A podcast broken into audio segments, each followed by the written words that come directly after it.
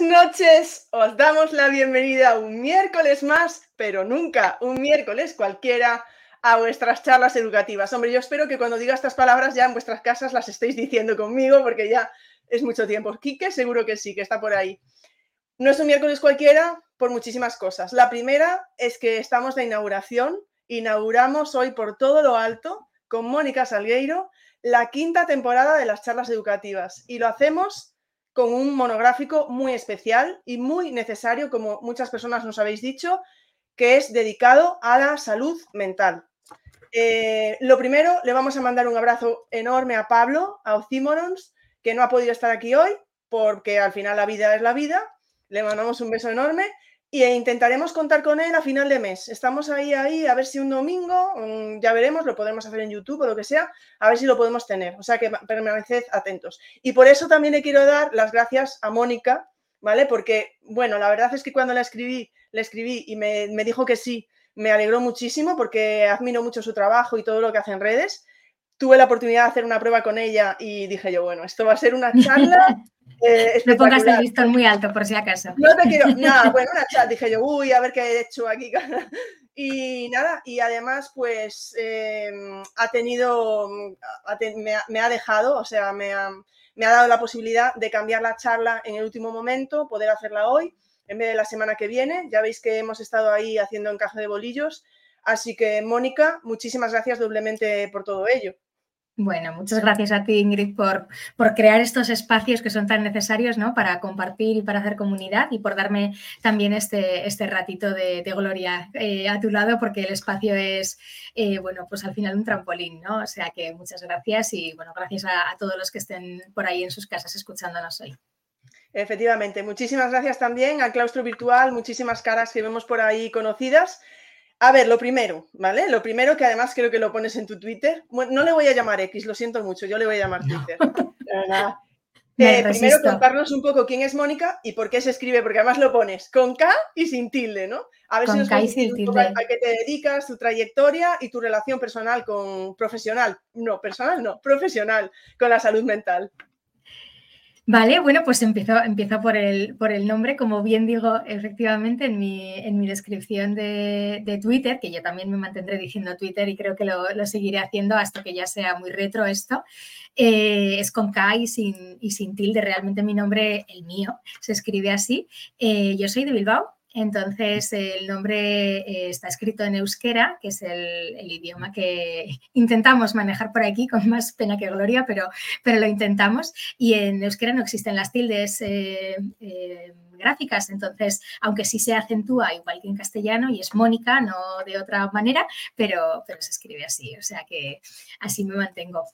Y bueno, soy psicóloga de, de profesión, también ejerzo como tal, aunque es verdad que en estos últimos años, eh, principalmente mi carrera está muy, muy centrada en la docencia universitaria. Soy profe de psicología, además en, la Universidad del País Vasco. He pasado por otras universidades diferentes y por otras titulaciones diferentes, aunque hace ya unos añitos eh, dije, venga, me, quedo, me quedo aquí y entonces estoy ahí en, en la UPV, en, la Universidad del País Vasco, impartiendo clases de psicología y, por tanto, formando a nuestras futuras psicólogas y psicólogos eh, lo mejor que puedo y lo mejor que me dejan, la verdad. Bueno, pues vamos, a, vamos por ahí antes de nada, ¿no? Porque mm, estás formando a, futuros psicólogos y psicólogas. Lo primero también me gustaría saber un poco, conocer tu labor docente, qué asignaturas impartes y también si eres capaz de diferenciar los roles, ¿no? Porque mm, a mí me pasa en mi casa que parece que me dicen, parece que siempre nos estás explicando, como eres docente, ¿no? Y yo no sé en, tu caso, siendo docente y siendo psicóloga, si tanto con el alumnado te cuesta trabajo desvincular esos dos roles de docente y psicóloga y en casa ya los tres. Eh, bueno, pues eh, en, unos contextos más fácil que en otros, te reconozco. Eh, bueno, hasta llegar hasta donde estoy ahora, es verdad que he pasado por, universidades diferentes, aunque siempre las, asignaturas que he impartido han estado vinculadas al área de, conocimiento de la psicología, han sido más o menos relacionadas, aunque con una diversidad enorme. Antes de dar clases en, psicología, he impartido clases en otras carreras, principalmente de rama sanitaria, eh, pues en medicina, en fisioterapia, en odontología y demás, aunque muy especialmente en, psicología, pero asignaturas que han tenido que ver con muchas, eh, con muchas diferentes eh, áreas y con muchas diferentes secciones en este último recorrido de mi vida me he centrado sobre todo en asignaturas que tienen que ver con la psicología clínica, por tanto, más asociadas a esto que, por lo menos popularmente, denominamos salud mental, ¿no? Psicología clínica y de la salud, etcétera. Ahora estoy muy centrada en asignaturas que tienen que ver con psicopatología, eh, con, con drogodependencias también, y luego tutorizando a todas estas futuras psicólogas eh, y psicólogos en su práctica profesional, principalmente. Eso es lo que hago ahora mismo. Eh, diferenciar los roles, qué difícil es eso, Ingrid, eh, en todos los momentos, además.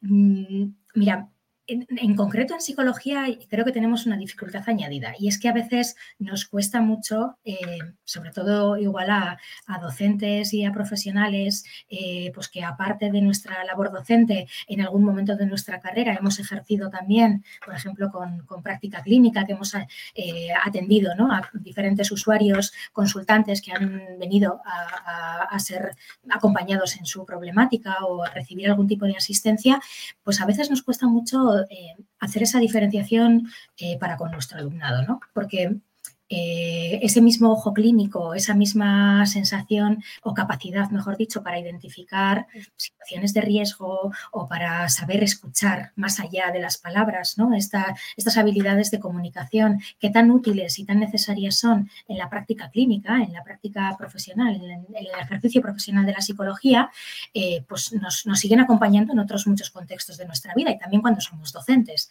Entonces, en ocasiones, en alguna tutoría o en una clase, o cuando se trabaja en conjuntos, en grupos o cuando tienes la oportunidad de tener un contacto de tú a tú con un estudiante, con una alumna, em, pues ves cosas, eh, a veces incluso sin preguntar, acuden a ti te cuentan.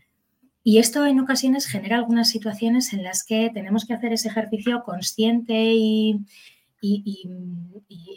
muy eh, sólido, ¿no? de marcar un poco la distancia, porque no podemos confundir esos roles, no, no podemos ejercer de psicólogas eh, cuando estamos ocupando un rol de docente. Tenemos que mantener muy claro ese rol. Esto no quiere decir que dejemos de prestar una ayuda. Si en un momento dado detectamos que tenemos una estudiante, tenemos una alumna, tenemos eh, un compañero incluso, pues que puede necesitar ayuda. Hacer esa labor de preguntar, de preocuparse por Em, y de, acompañar a una persona en un momento dado, mm, creo que no, trasciende nuestro, nuestro papel de docentes y de, de profesores, de profesoras, mm, pero sí que sabiendo hasta dónde llegamos, ¿no? sabiendo eh, prestar esa ayuda desde nuestro papel, el papel que estamos ocupando en ese momento, que en este caso es el de profesor, el de profesora, bien eh, poniéndolo en contacto con los diferentes recursos, por ejemplo, que la universidad en este momento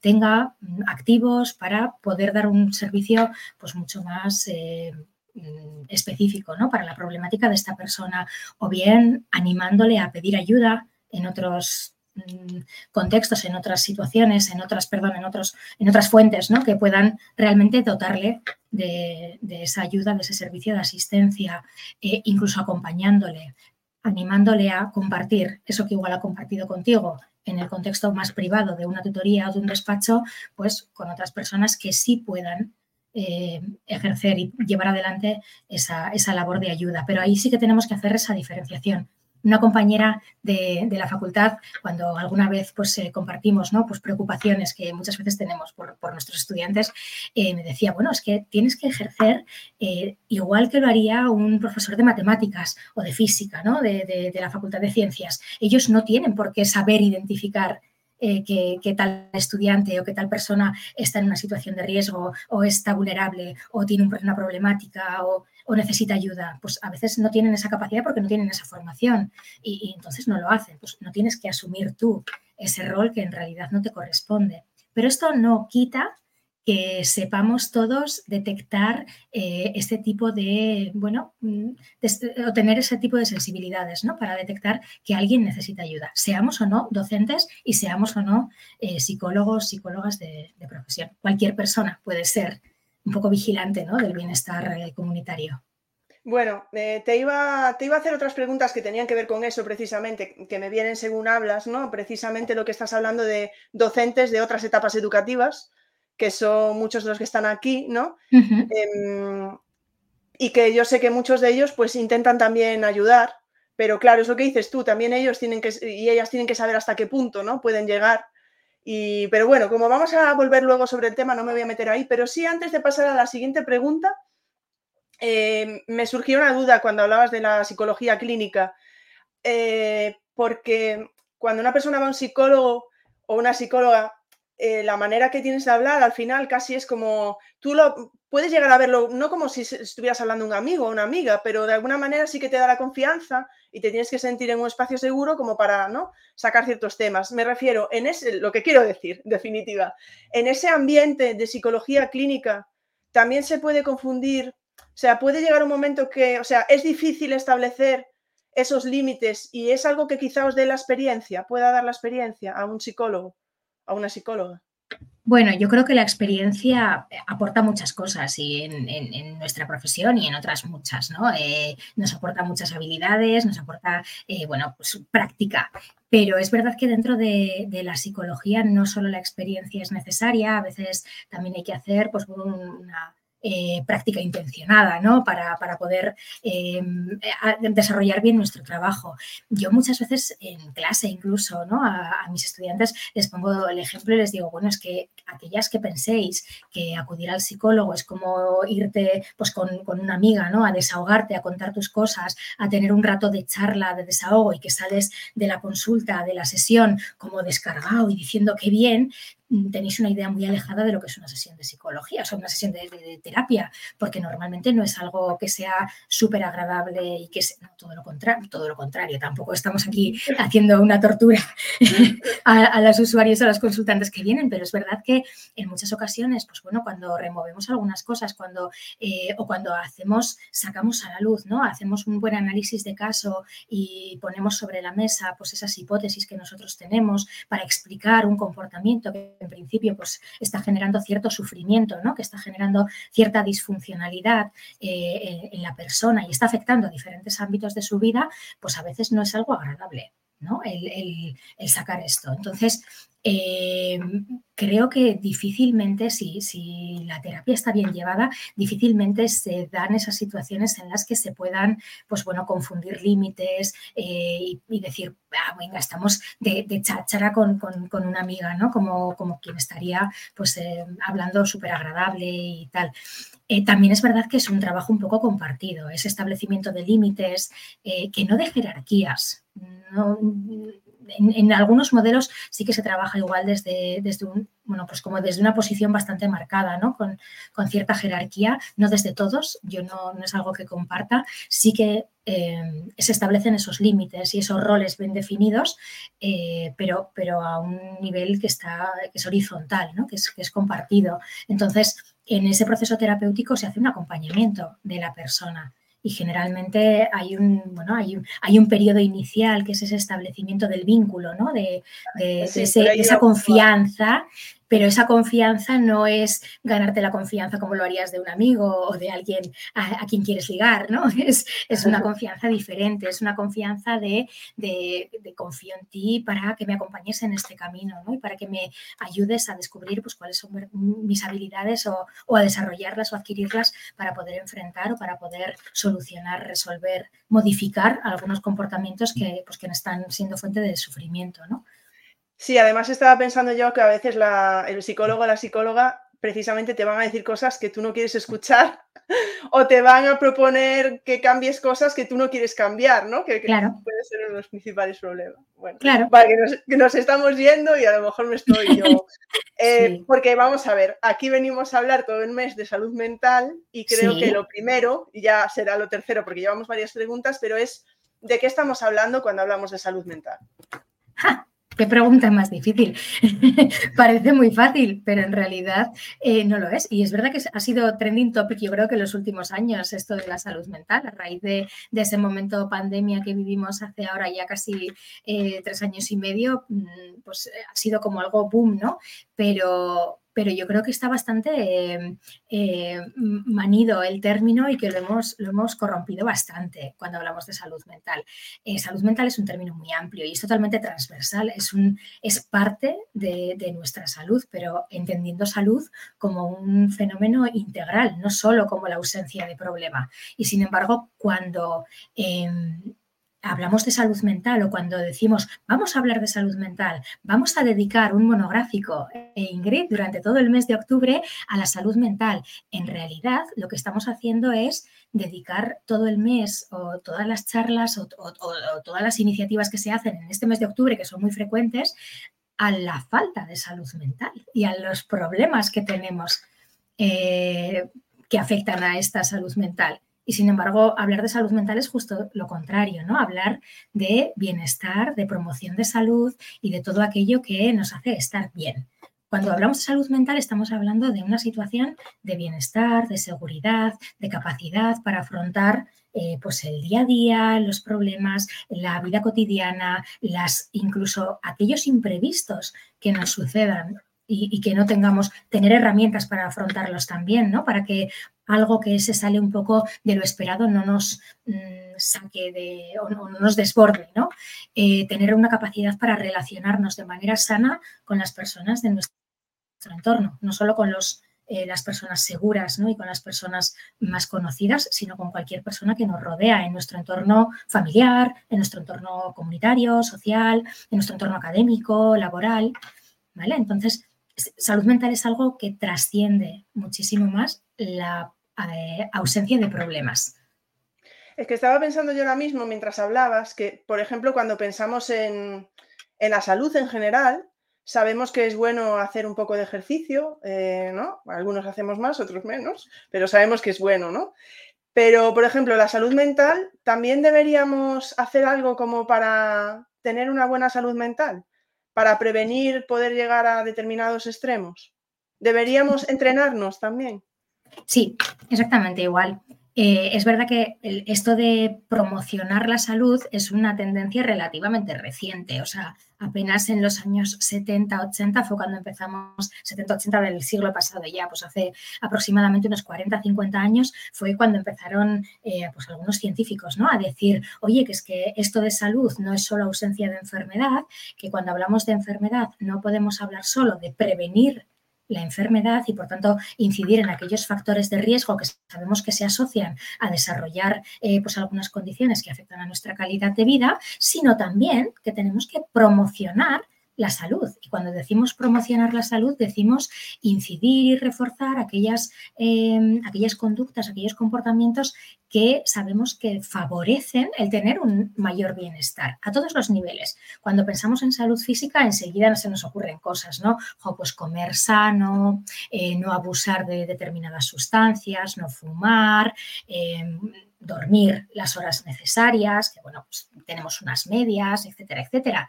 Pero cuando hablamos de salud mental a veces no lo tenemos tan claro y en realidad estamos hablando de lo mismo, porque no podemos separar la salud física y la salud mental como si fueran dos entes completamente diferentes que no se afectan mutuamente. Estamos hablando de una misma dimensión, estamos poniendo diferente apellido, pero en términos globales, para nosotros, para, para nuestro organismo, es exactamente lo mismo. Entonces, aquellos diferentes eh, comportamientos, conductas que favorecen que nosotros nos encontremos mejor, van a favorecer que nos encontremos mejor a nivel físico y a nivel mental. Mejor. Es que estaba, perdona, ¿eh? porque yo me estoy yendo, pero bueno, por un lado, primero no quiero. Eh, Beatriz nos pregunta si eso fue con el surgimiento de la llamada psicología positiva. No, eh, no se relaciona tanto con la psicología positiva, sino con todas las aproximaciones en psicología de la salud. Hubo una serie de estudios en los años 70-80 que fueron los que determinaron las causas modificables y no modificables asociadas a la pérdida de calidad de vida y a la pérdida de años de esperanza de vida una serie de estudios, bueno, pues el, el Alonde, bueno, una, serie de informes que se hicieron pues, en Canadá, en Estados Unidos y demás, que fueron un poco los que, los que pusieron las primeras bases de decir, oye, pues es que aquellas personas, por ejemplo, algo tan sencillo como esto, aquellas personas que duermen entre 7 y 8 horas diarias tienen al cabo de los años hicieron estudios longitudinales en los que eh, siguieron a miles de personas durante varios años, hasta 10 12 años y eh, vieron un poco el efecto que diferentes hábitos de su vida tenían eh, en, pues en, su calidad de vida posterior, en, la aparición de determinadas enfermedades, en la mortalidad, etc. Y determinaron pues, que algunas cosas que hoy consideramos básicas, el dormir, eh, la alimentación equilibrada, vamos a decir, o saludable que llamamos ahora, la actividad física más o menos regular, el desayuno por la mañana fue una de las cosas que también encontraron ¿no? El relacionarnos de manera sana con nuestro entorno, el mantener unas relaciones sociales que nos eh, que, incidieran un poco en ese sentido de pertenencia que es tan importante ¿no? y que, contribuye tanto a nuestro bienestar, el mantener a raya los niveles de estrés o tener una buena capacidad para afrontar este, ese estrés, la gestión emocional, el conocer nuestras emociones, qué son, cómo surgen, por qué y si son o no adecuadas o adaptativas ¿no? a la situación que estamos viviendo. Bueno, pues todos estos factores fue como la primera vez que los pusieron un poco en valor y que dijeron, anda, es que ya no es solo que, algunos hábitos de riesgo, ¿no? algunas conductas se relacionen con, con esos factores de riesgo y con esa mayor incidencia de algunas enfermedades, sino que otra serie de hábitos parecen actuar como protectores y parecen contribuir a que, aunque tú no hagas tanto deporte, pues tienes otra serie de cosas que favorecen que tu salud no se vea tan impactada, por ejemplo, ¿no?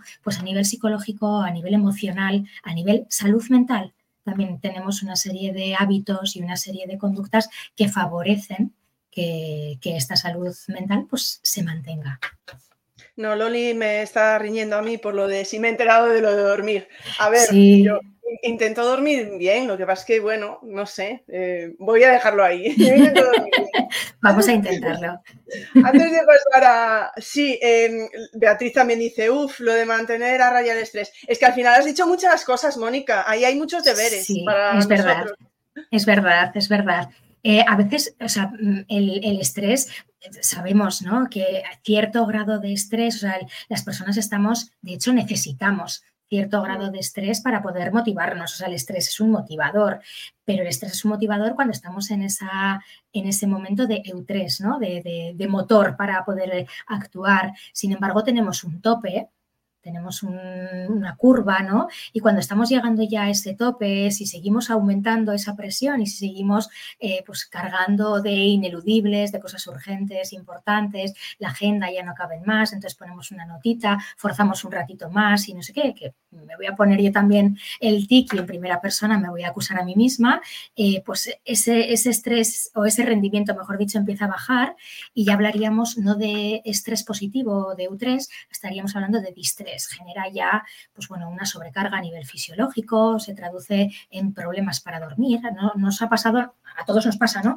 Que hay días que de tan cansado que estás y de, tan, mm, de tanta caña que te has metido, luego te metes a la cama y eres incapaz de dormir, pensando, pensando que vas a dormir mejor que nunca, diciendo, jo, es que hoy estoy súper cansado y resulta que es el día que menos duermes o que peor, porque no consigues conciliar el sueño, porque, bueno, pues es que ese estrés negativo, ese distrés, tiene también un efecto psicofisiológico en nuestro organismo que genera una serie de cambios que, afectan a nivel eh, fisiológico, por supuesto también a nivel emocional y a nivel psicológico. Sí, sí.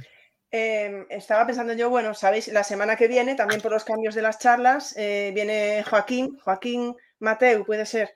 Eh, es que no sé si me, estoy olvidando de uno de los apellidos ahora mismo, pero viene Joaquín y justo vamos a hablar de ansiedad y también tocaremos el tema del estrés. No voy a entrar ahí porque entiendo que lo mismo no son, ¿verdad? No es lo mismo. No es lo mismo, no es lo mismo. Pero algo conectados pueden llegar a estar, ¿no? bueno, es todo un espectro, tienen algunas manifestaciones que son comunes, aunque bueno, en realidad son diferentes, sí. Ya os lo contaré, Joaquín.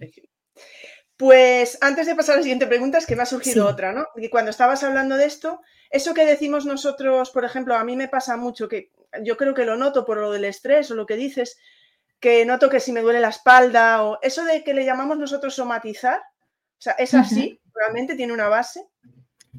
Bueno, a mí no me gusta mucho hablar de somatizar, porque somatizar, el origen que tiene ese término y, esa idea es de eh, algo, una queja física que no tiene una causa fisiológica conocida y que en realidad se asocia a una serie de pues esto de emociones desadaptativas, desagradables, que como no tienen salida por otro lado, salen a nivel físico. un poco, sí, poco médico, ¿eh? digamos. Eh, bueno, es verdad que el origen de, la palabra y del propio proceso eh, tiene cierta carga de culpa. O sea, por ejemplo, cuando tú a una persona, a un usuario, a una persona que está sufriendo, que tiene quejas somáticas, que tiene dolor de espalda, que tiene una dermatitis enorme, que se le cae el pelo, o que tiene gastritis, que tiene el estómago cerrado, que yo que sé, que tiene toda esta serie de síntomas eh, psicológicos, emocionales desagradables además eh, y que tienen un impacto funcional importante. Le dices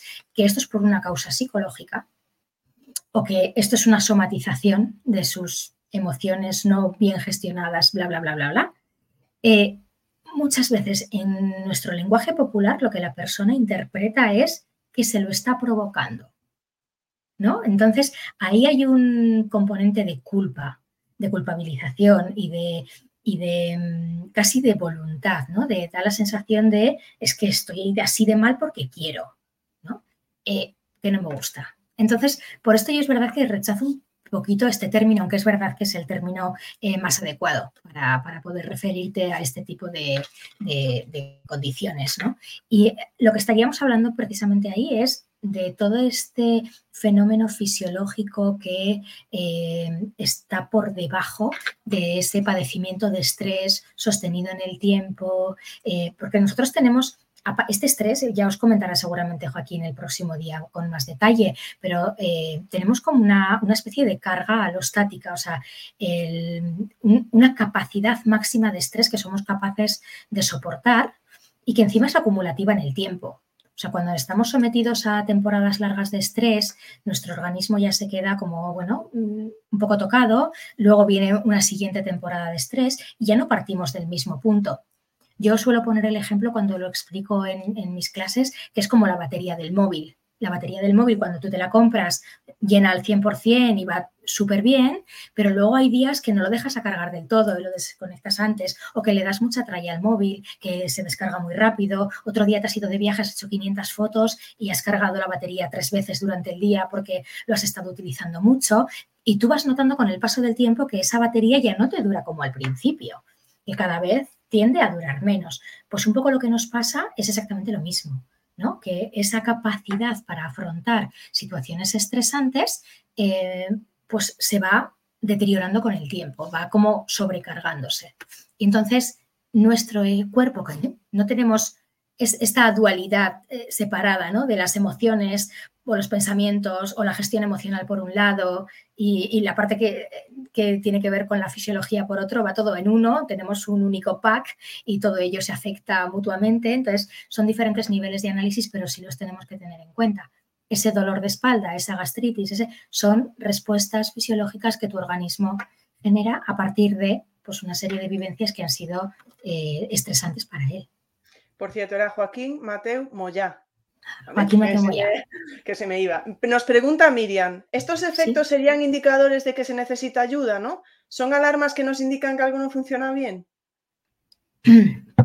Vale, eh, pues mira, tiendo a pensar que cuando, cuando esta parte más física, estas, vamos a, vamos a llamarles por su nombre y vamos a admitir que son somatizaciones, ¿vale? Eh, bueno, o queja somática. Vamos a llamarlo queja somática de causa no orgánica o, por lo menos no conocida. Eh, cuando esto aparece, tenemos, ahí tenemos dos, dos datos. Una, que el sufrimiento ha empezado hace ya tiempo y que igual no lo hemos sabido ver. Es verdad que en consulta, por ejemplo, en atención primaria de salud, en, los, en las consultas de medicina de atención primaria de salud, una, un gran volumen de las consultas que llegan a esa primaria tienen que ver con quejas somáticas y tienen que ver con este tipo de quejas. No soy capaz de dormir, tengo problemas de insomnio o me despierto a las 4 de la mañana y ya no soy capaz de volver a conciliar el sueño, me duele la cabeza, tengo eh, dismenorrea, tengo dolores menstruales muy graves, muy potentes, sin tener ningún tipo de alteración, em, mm, sensaciones como de vértigos, de mareos o sensación de tener como una gastritis, ¿no? como una acidez constante, dolores de estómago, esta dispepsia funcional que llamamos, que es ese, pues esa molestia de, pues como también estomacal, que no se pasa, que está siempre ahí, que parece como que la alimentación me sienta mal, pero bueno, pues este tipo de molestias que son muy frecuentes, son muy comunes, tienen efecto funcional. Hay algunas personas que, bueno, pues que tienen mm, incapacidad o dificultad para llevar adelante su día, a día, pues porque tienen estas molestias de manera continuada, etcétera, pero descartamos una causa orgánica, no hay un daño asociado a ese tipo de queja que pueda justificar que tú tengas ese dolor de espalda continuado, que tú estés todo el día contracturado, que tú tengas este tipo de, quejas. Eh, y esto quiere decir que llevamos cierto tiempo padeciéndolos, pero que no lo hemos sabido ver. Y sin embargo, esta queja somática, como es algo conocido, en lo que tenemos cultura popular, porque esta salud física es como de manejo popular, no tiene ese estigma asociado y no tiene esa culpa, esa culpabilidad que comentábamos antes, eh, tiene una causa conocida y por tanto yo no tengo nada que ver. Es que tengo este daño que justifica que a mí me duele la espalda, tengo aquí agarrarme, tengo un tratamiento incluso conocido, está libre de toda esa eh, de todo ese tabú y de todo ese estigma que rodea todo lo que rodea la salud mental y entonces enseguida acudimos a, recibir asistencia y a recibir ayuda. Somos capaces de reconocer esa queja, de reconocer ese malestar en público. Sin embargo, cuando nuestra queja la asociamos a causas que podemos llamar psicológicas o a un malestar emocional o a nos cuesta más a nivel, incluso tenemos mucho autoestigma, tenemos mucha dificultad para reconocer y asumir que esto que nos pasa o esto que me pasa tiene que ver con altos niveles de estrés o con una mala gestión emocional o con que estoy sobrecargada o con que no puedo con todo. Que no eres capaz de resolverlo tú. No, no, no, esto yo tengo que ser capaz de resolverlo yo sola. Sí, sí. Claro, no, se te ocurre que, te, cortas, em, te haces un corte enorme en el brazo y dices, no, no, no, no te preocupes que lo voy a resolver yo sola. Esto tengo yo capacidad de coserme el brazo sin embargo, yo otro, sí, si dices, no, no, esto tengo que ser capaz yo, como adulta que soy, de resolverlo yo sola porque creemos y asumimos dentro de todo este estigma de los problemas psicológicos y de los trastornos psicológicos y de todo este tipo de alteraciones del comportamiento, tenemos la idea errónea además y culpabilizadora a tope, muy estigmatizante, de que los problemas emocionales y los problemas psicológicos resolverlos es una cuestión de voluntad. Efectivamente. Entonces pensamos que alguien que está mal, alguien que, que está deprimido, alguien mm, que, no es capaz de, de, llevar adelante su día a día, está mal o no lo soluciona porque no pone suficiente de su parte a una persona en una silla de ruedas, imagínate, una persona con una discapacidad física visible y, aceptada por todos, em, que, no puede levantarse de su silla para salir a andar, no le diríamos nunca, oye, venga, ponte de pies, vamos a caminar, ya verás qué bien te sienta, ya verás qué bien va a ser para tus piernas coger fuerza saliendo a caminar, porque asumimos que por un motivo no puede. En este caso, pues porque igual tiene una lesión X que justifica que no pueda hacer algo sin embargo, a una persona que tiene un trastorno tipo depresivo ¿no? y que no puede levantarse de la cama porque no puede hacerlo, porque no tiene herramientas que, le permitan salir de ese bucle, enseguida le decimos que sí, hombre, venga, tú puedes con esto, levántate y sal a caminar, ya verás qué bien te viene. Mm, esto es una forma de culpabilizar a aquel que no pone de su parte, ¿no? Entonces, creo que tenemos que, sí, trabajar un poco en ese estigma. la frase esa de, ¿estás triste? No estés triste. No estés triste. ya está. ¿Qué daño ha hecho Mr. Wonderful, por favor? Es que esa es como, en fin, sí, sí. sí. Además, bueno, yo no sé si, a ver, que me estoy liando, pero que yo creo que, dímelo tú, pero yo creo que los procesos psicológicos en general no son lentos. Y me refiero que a veces no solo la persona se puede impacientar, sino a veces también los que están alrededor. Es que llevas dos años deprimido o llevas dos años, ya va siendo hora, no sé, me da, a lo mejor estoy diciendo una tontería, pero bueno, dime tú. Em, mira, yo diría que prácticamente ninguna problemática que podemos eh, llegar a incluso etiquetar, ¿no? Cuando hablamos de diagnóstico, que es algo como más conocido, aunque me gusta poco, em, ninguna de estas problemáticas que tienen que ver con, trastornos psicológicos tiene un inicio del todo agudo, em, de repente, y no tenemos muchos factores de vulnerabilidad que se inician incluso desde la infancia. Sabemos que hasta el 50% de los trastornos psicológicos se inician antes de los 15 años y más del 75% antes de los 18.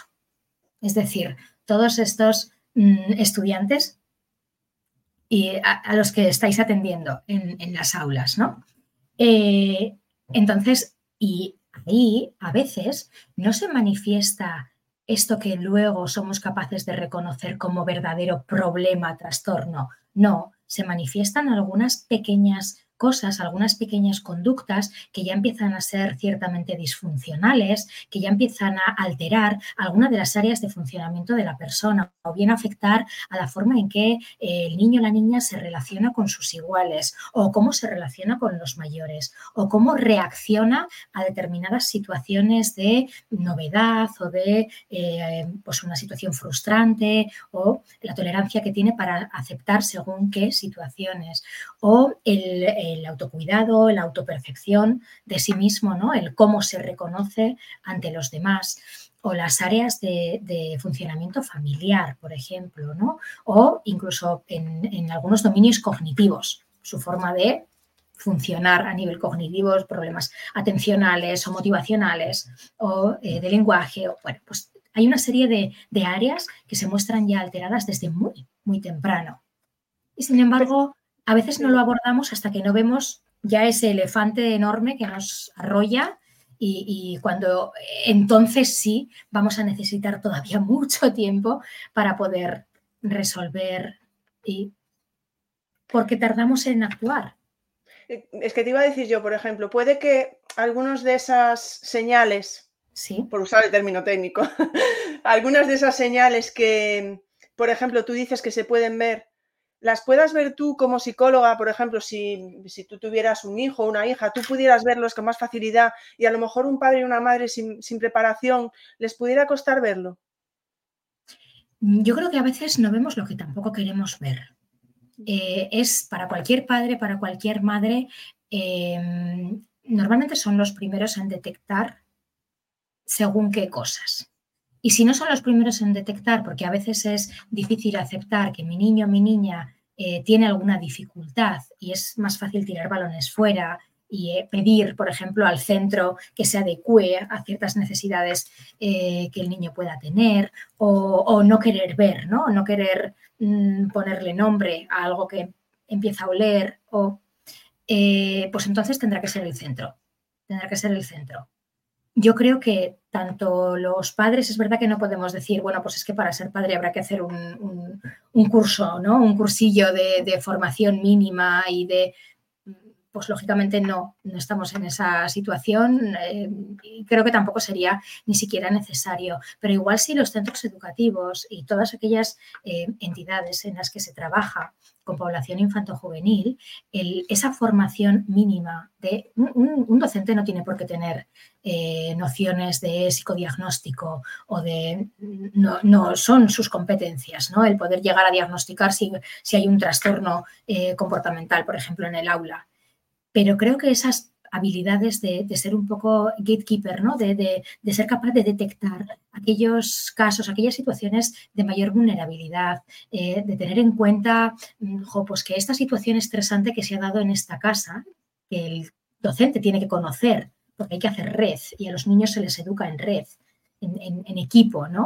Eh, no como entes individuales, sino haciendo partícipes también a la familia y al resto de la comunidad y al resto de la clase, eh, ser capaz de detectar que esta situación estresante en este niño que ya se ha mostrado más sensible, más vulnerable, más, mm, pues tengo que estar pendiente, ¿no? Tengo que estar atenta, a ver, tengo que preguntar.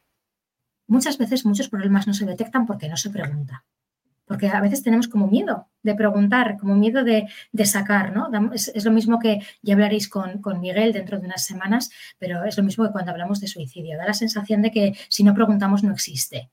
Pero es que si no preguntamos es como si no existiera y si no existe no lo podemos prevenir y no podemos actuar sobre ello. Pues con los problemas psicológicos de, nuestro alumnado pasa exactamente igual. Si no preguntamos, si no evaluamos, si no, si no buscamos, pues tampoco encontramos, pero eso no hace que deje de estar.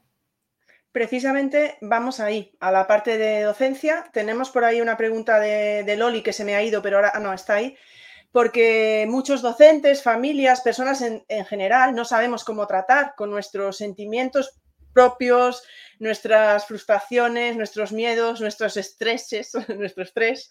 Eh, diría eso, si nos falta formación y si es posible, eso en cuanto a los docentes, ¿no? Porque si nosotros no tenemos formación, si podemos ayudar a los demás cuando a veces no somos capaces ni de ayudarnos a nosotros mismos, pregunto. Y te lanzo la pregunta de Loli porque va muy conectada. Yo soy de lanzar ocho preguntas a la vez, pero luego si le hace falta, porque Loli pregunta lo mismo. ¿Crees necesaria esa formación imprescindible para los docentes de forma que puedan reconocer? Yo creo que es un poco lo que has estado contestando, ¿no? Por un lado esto y por otro, sí es importante como eso, si vamos a ser capaces de detectar en los demás cuando nosotros mismos a veces no somos capaces de ver ¿Cómo es el refrán ese del ojo, de la paja en el ojo ajeno? La, paja, eh, la viga en el ojo, ah, no, la paja en el ojo ajeno, pero no la, viga, en el propio.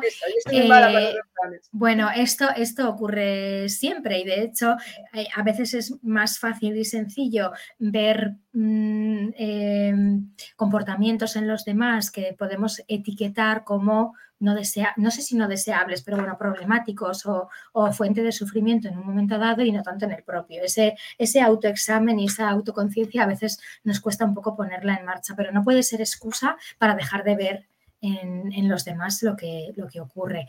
Eh, yo creo que sí que, eh, como preguntaba Loli, creo que, hay una formación que es básica para docentes, además de todos los niveles educativos.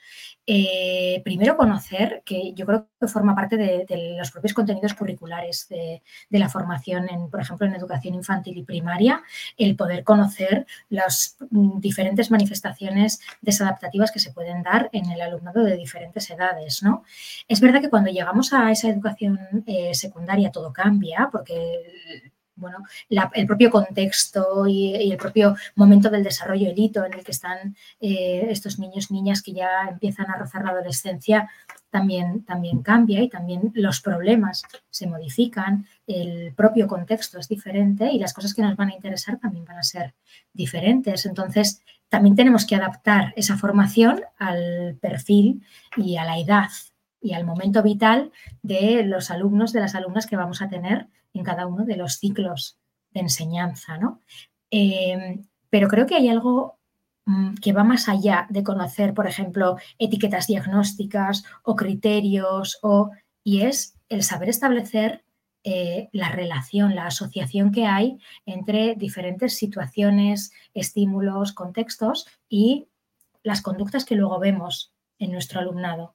A veces sí que vemos que un niño, por ejemplo, ¿eh? Eh, tiene un comportamiento en el recreo, en, la hora de juego y demás, pues igual que podríamos etiquetar como mm, anómala, o no juega o, se dedica durante ese juego a, agredir a otros compañeros o juega de una manera, mm, bueno, pues diferente a otros niños y somos capaces de identificar que ese, comportamiento no sería el esperado, no sería el esperable, ¿no? O, lo etiquetamos como, bueno, pero no nos quedemos en la forma, vayamos a la función, que es, o sea, ¿por qué está, para qué? está ocurriendo ese juego desviado o ese comportamiento desviado. ¿no? Y este, esta búsqueda de la función, de, las, de, la forma en la que se comportan eh, los estudiantes en, el contexto educativo, yo creo que es la clave, ¿no? El entender precisamente el, el, para qué ocurren las cosas, para qué un niño llora desconsoladamente, por ejemplo, cuando lo dejamos en la guardia. ¿No? ¿Para, ¿Para qué? ¿Para qué? O sea, eh, sabemos que llora, sí, sabemos que llora mucho más de lo deseable. Sabemos que está dos horas y media llorando hasta que su madre vuelve. ¿Para qué? ¿No? ¿Qué es lo que está reforzando que ese niño esté llorando durante dos horas y media? ¿Qué, ¿Por qué esa conducta se mantiene? Algo que se mantiene en el tiempo es porque está algo, hay otro evento que está reforzando ese mantenimiento de conducta, ¿no? esa conducta está siendo reforzada. Entonces, eso es lo que tenemos que buscar. Paqui nos decía que dice, tiene, tengo alumnos que no quieren que se sepa, que tienen vergüenza. Y dice también si mm, no debemos tener miedo a preguntar. Yo aquí lo que entiendo, Paqui, es que también puede decir, a veces si preguntamos, podemos hacer que se retraigan más.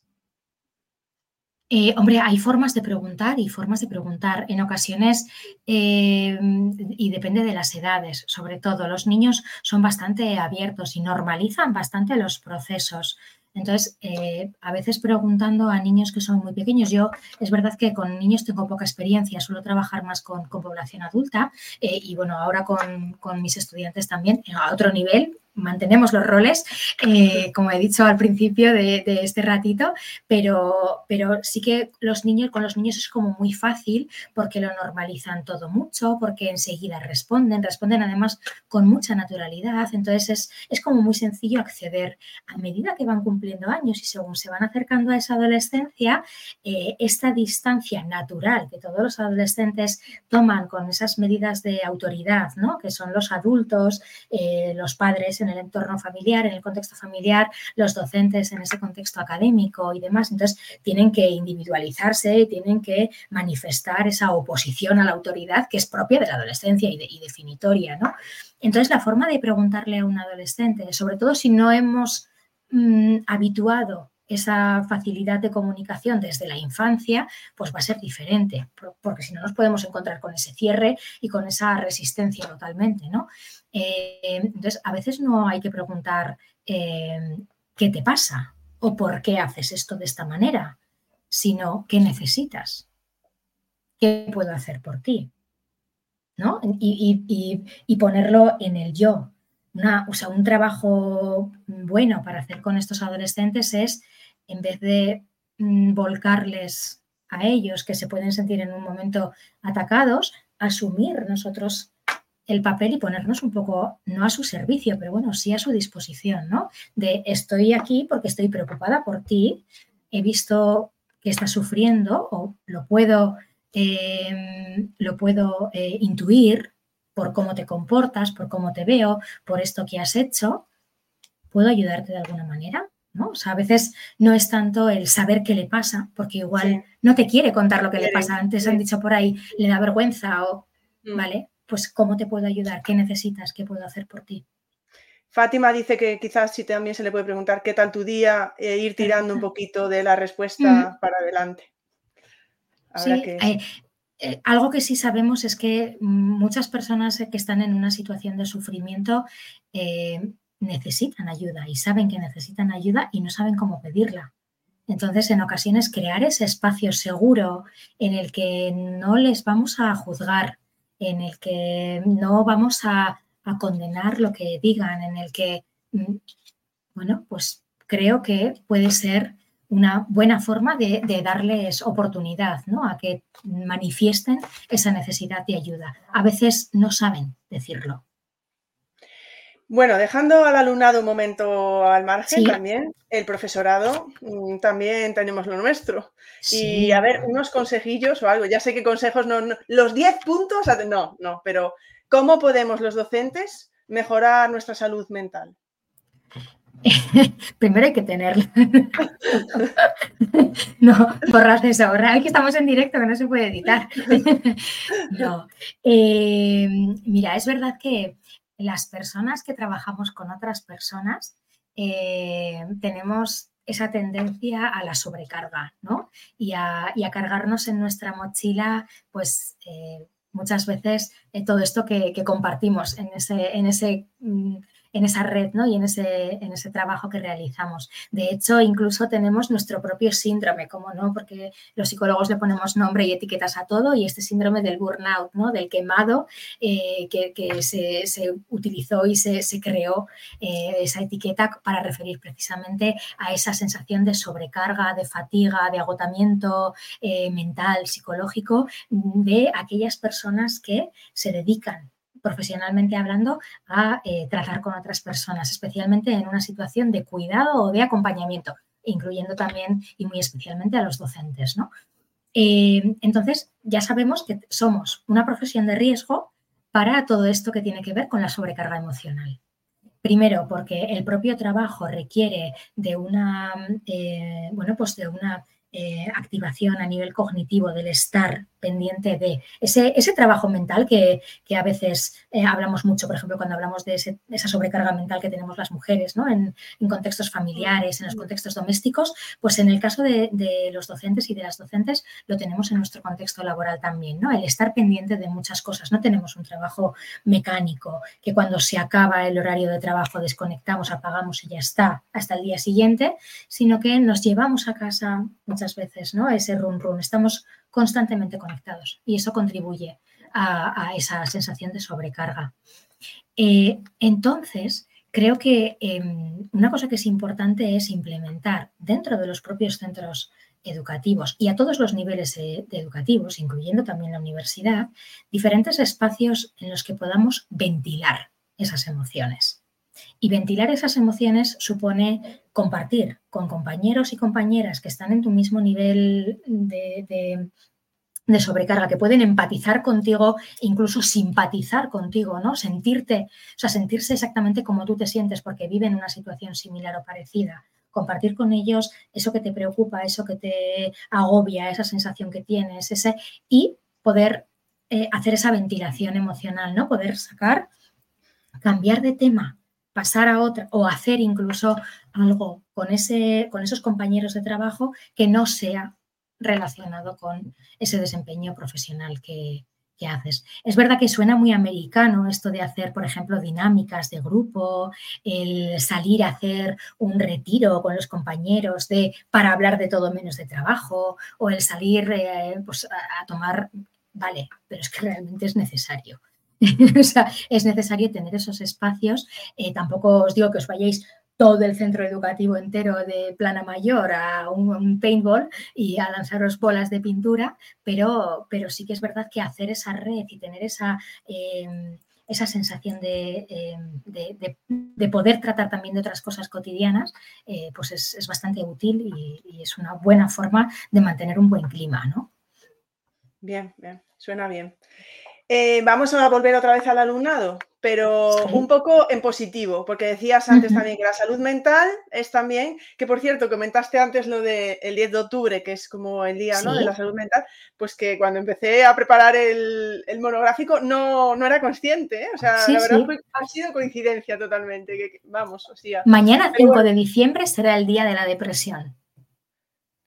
Y el día 10 de octubre, el día, el día Mundial por la Salud Mental, seguramente la semana que viene todo Twitter y todas las diferentes plataformas, también instituciones políticas y demás, harán, harán bueno, diferentes eh, actos, eh, diferentes iniciativas para, conmemorar eh, esta salud mental que da la sensación de que solo interesa en octubre, pero, pero bueno, que es que nos acompaña día a día. De hecho, acabo de, acabo de saber a través de Twitter, hoy mismo he, leído un tuit que creo que ha sido la Junta de Andalucía. Ha mandado, no sé si tenemos alguien conectado que sea de algún centro escolar de, Andalucía, pero han mandado una, bueno, pues como una especie de, eh, indicaciones, no sé muy bien, eh, para que en todos los centros escolares de Andalucía, en octubre, durante toda la semana que viene, se haga como mínimo un acto que implique a todo el alumnado y trabajadores del centro para conmemorar el Día de la Salud Mental y tienen que además que dejar constancia de ello, hacer divulgación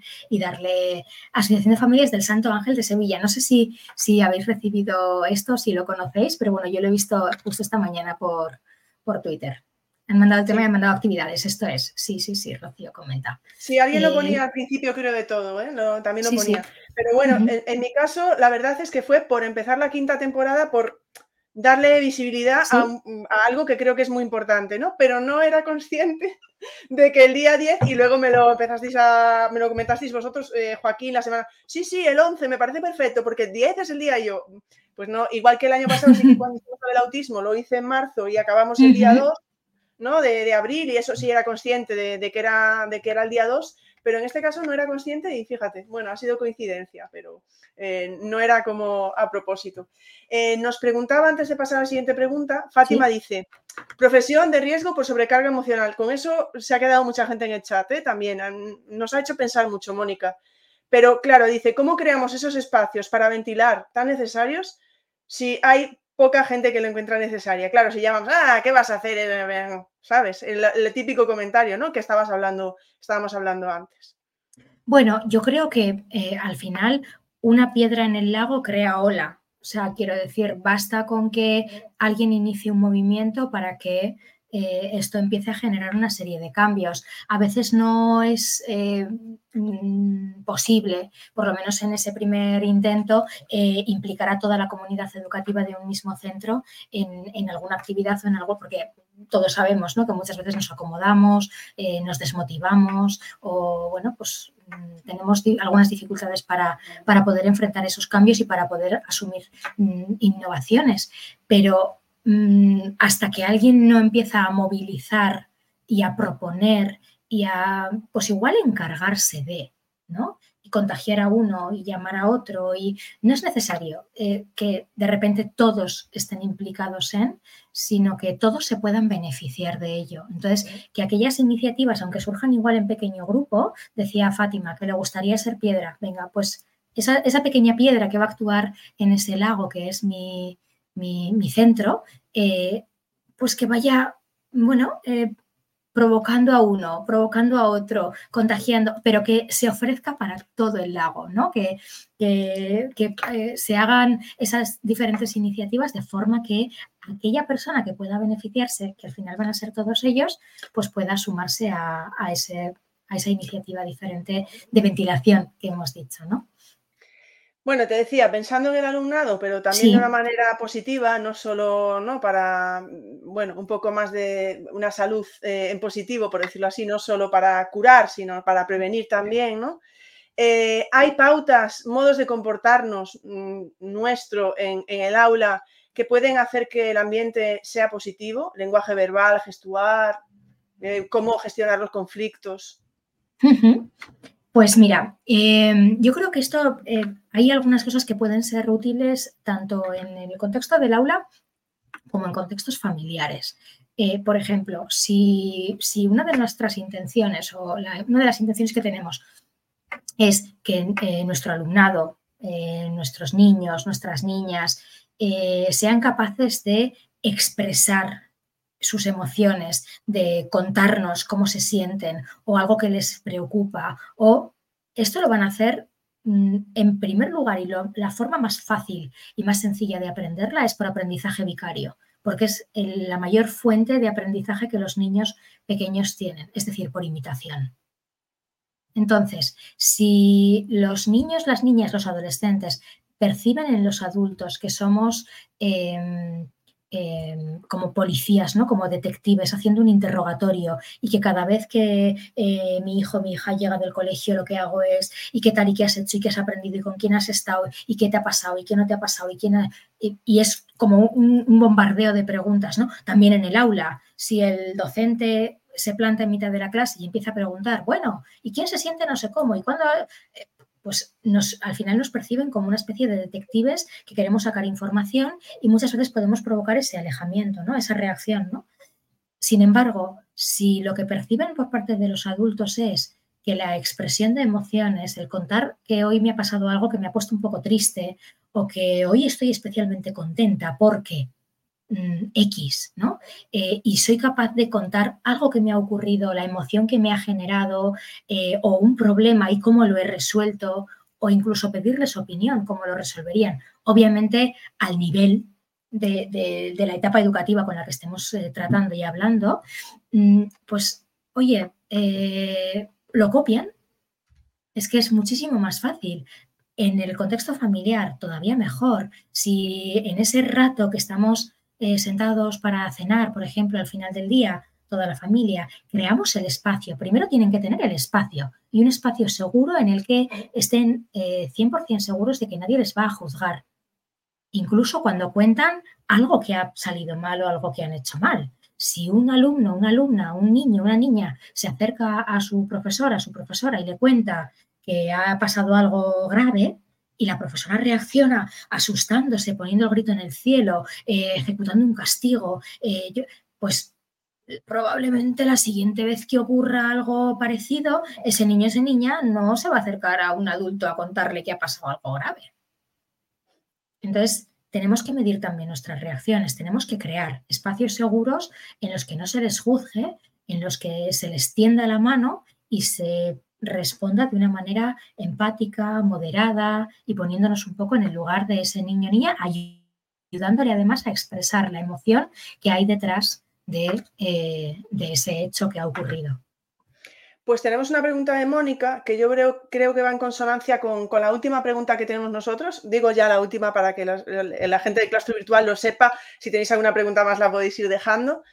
Em, porque la pregunta que teníamos nosotros era si detectamos algún indicio de que algo no va bien en un estudiante, en una estudiante a nivel emocional o psicológico, ¿qué podemos hacer al respecto? Y Mónica nos decía, daba un paso más, ¿qué podemos hacer cuando detectamos algo y se trata con la familia pero no quieren pedir ayuda o niegan el problema, que es un poco lo que decías? Entonces, bueno, dejo las dos preguntas, ¿no? Por ahí. ¿Qué podemos hacer si detectamos algo? Sí. ¿Qué pasos podemos dar? Y, luego, ¿qué pasa si hablamos con la familia y no hay respuesta? Vale, eh, vale, aquí es verdad que, igual que he dicho antes, en vez de quedarnos, no nos tendríamos que quedar solo con la forma que toma el problema, ¿no? Con cómo se expresa ese problema, sino con las posibles causas que pueden explicar eso que luego estamos viendo, porque en ocasiones sabemos que la causa, la fuente de, ese problema está, por ejemplo, en el entorno familiar más cercano. Entonces, em, pues no es buena idea ir a buscar un, eh, aliado en ese mm, intento de ayuda de un niño con problemas justo en la fuente de ese problema. Por ejemplo, si detectamos que puede estar habiendo un abuso de cualquier tipo en el contexto familiar, etcétera, ¿no? que esto muchas veces se detecta en el, contexto docente. Eh, los centros educativos mm, disponen de la figura de un orientador, orientadora educativa. Entonces, eh, eso es, siempre podemos recurrir, plantear nuestra sospecha, si creemos, por ejemplo, que la familia pueda estar implicada o, no. ¿eh? Eh, lo, ideal, la situación ideal soñada por, por todos es detectar que, que, un niño o una niña tiene un problema, o poder compartirlo con el orientador o la orientadora, contactar con la familia y actuar en red para poder ofrecer una ayuda mejor. En ocasiones ocurre que igual ese niño, pues bueno, se sincera con nosotros o nos tiene cierta confianza y acude a nosotros, eh, pues bueno, en busca de esa ayuda. Tenemos que ser muy conscientes de si estamos tratando con menores de edad, eh, pues qué límites y qué em, em, mugas, qué, eh, fronteras tenemos a la hora de mm, trasladar esa problemática dependiendo de cuál sea, si es grave, si es eh, ponerla en conocimiento de la familia, siempre y cuando no sean parte del problema o de los servicios sociales, dado el caso y demás.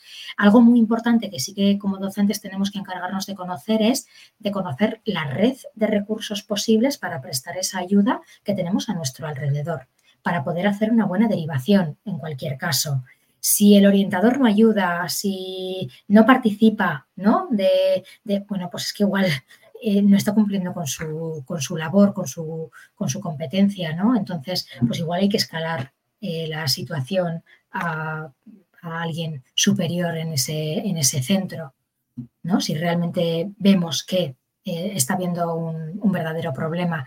Lo que no podemos hacer es mirar para otro lado. Eso sí que no. Nunca cuando lo sospechemos, porque igual lo que estamos sospechando tiene un sentido, pero sobre todo cuando directamente nos pidan ayuda. Porque independientemente de que no sepamos ponerle una etiqueta a esa problemática o de que no corresponda con algo conocido, eh, un niño que pide ayuda la pide por algo. Y realmente igual no sabe expresar cuál es su problema, igual no sabe poner en palabras lo que le está generando sufrimiento, pero eh, que hay un problema es algo evidente. Yo creo que no hay más preguntas por ahora. Si queda alguna más, que nos la pongan ahora y si no, que te busquen en redes y que te sigan y que te pregunten. Sí que es verdad que hay, ha habido pues ideas por aquí. Beatriz que nos decía que quedaban eh, en un café virtual eh, media hora a la semana para hablar de cualquier cosa que no fuera de trabajo. Miriam que decía que en su centro llevan a cabo tutorías afectivas, que acompañan individualmente al alumnado cuando se ha detectado algún tipo de problemas. Bueno, la verdad es que es lo que tiene el chat aquí, que siempre van saliendo, saliendo ideas. Es verdad también lo que dice Fátima, que los orientadores suelen tener sobrecarga en general. Eso, bueno, sería, sería otro tema hablar, ¿no? Eh, para tratar los, recursos que tienen, los recursos humanos que tienen los centros. Es interesante, es interesante tratar, porque a veces eh, es verdad que como, bueno, nos ha costado el contar con un orientador en cada centro escolar, ahora estamos en esa demanda, ¿no? De que además del orientador haya un psicólogo o psicóloga en cada centro escolar, pues bueno, ahí está sobre la mesa, ya se ha rechazado en algunas ocasiones, pues bueno, seguiremos intentando, eh, pero a veces no solo hay, o sea, la persona no tiene por qué...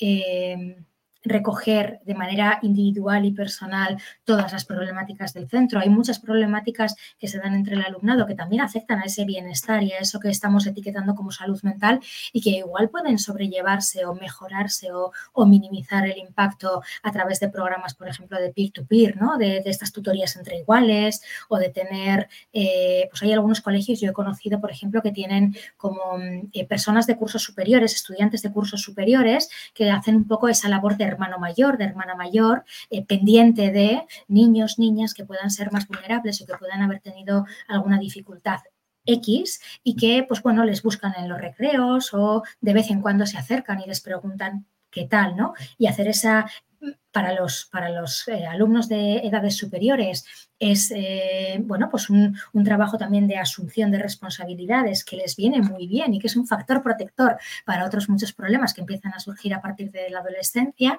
Y para los niños más pequeños eh, el tener esa, esa persona de referencia que no es un adulto, es diferente que los profesores, que las profesoras, que es más cercano a mí, que también es un niño, una niña, aunque sea de los mayores, que pues a veces rompe esa barrera, esa resistencia y más fácilmente recurren cuando tienen algún problema, cuando tienen alguna preocupación, se expresan. Entonces puede ser una buena vía de, poder crear esos espacios seguros ¿no? que comentábamos. Yo creo que es una prioridad que los colegios se conviertan en espacios seguros con todo esto que estamos viendo ahora de, bueno, pues del bullying, de todos estos factores que contribuyen y que son factores de riesgo muy señalados y a los que no podemos hacer oídos sordos. ¿no? Entonces, convertir los colegios y los centros educativos en espacios seguros. Yo creo que quizá dependiendo de las características de cada centro pueden optar por, ah, ¿no? por algún tipo de proyecto u otro, pero creo que sería algo bueno a tenerlo siempre como una prioridad de un centro, ¿no? Velar por, bueno, pues por la salud, incluida la salud mental del alumnado, con algún tipo de proyecto o propuesta que, que pueda, yo creo que sí, ¿no? Lo que está saliendo en el chat, lo que estás comentando tú, Creo que puede haber un abanico muy grande de experiencias en ese sentido, que ahí también es bueno compartir experiencias de centros, que hayan llevado a cabo algo como están comentando en el chat, ¿no? Y pues a nosotros nos ha funcionado esto, que funcione en un lado probablemente no signifique que vaya a funcionar en otro lado, ¿no? Porque cada centro es un mundo, pero me parece muy interesante, ¿no? Que pueda ser, pueda estar en el centro, en el centro educativo y en el centro de nuestros pensamientos. Sí, sí, sí. Estoy hoy de, inauguración. de inauguración, claro que sí. Hombre, es que no les hemos contado, pero antes hemos hecho el cóctel este de inauguración. De claro, hemos hecho el cóctel de inauguración en esa media hora que decía Beatriz de no hablar de otras cosas y tal, y se nos ha ido, se nos ha ido. En fin. Bueno, yo creo que no hay más preguntas, Mónica. Me parece muy buena hora. Yo, para mí ha sido un auténtico placer, de verdad, contar contigo aquí hoy. Mm, no dejes ahí en el aire que, puedas volver, ¿eh? O sea, yo ya déjalo por ahí, vale. Que por aquí están ya. Ahora es cuando empiezan a dar las gracias y yo ya me confundo, ya verás, ahora empiezan ahí, gracias, gracias, gracias. Y a mí ya se me va, me confundo con los comentarios y todo. ¿ves? Ahora ya estamos por aquí. Gracias, gracias. Ah, no, por aquí está dando las gracias. Eh, Estaban dando las gracias a Loli, que estaba por ahí. Aquí, bueno, ya se dan las gracias entre ellos, a todo el mundo. Así que por mi parte, Mónica a todas vosotras y cuando quieras, Ingrid, compartimos otro, otro ratito a todo el claustro virtual, a, todas las personas que, estáis por ahí, eh, a las que vengáis después, las que no hayan podido seguirlo en directo y que, que lo vean después también. Soy fácil de encontrar, así que lo que, lo que necesitéis y, bueno, pues contribuyamos a esto, ¿no? A hacer eh, esa red que es tan importante. Pues muchísimas gracias y si os parece, pues nos volvemos a ver en la siguiente charla educativa. Chao, chao.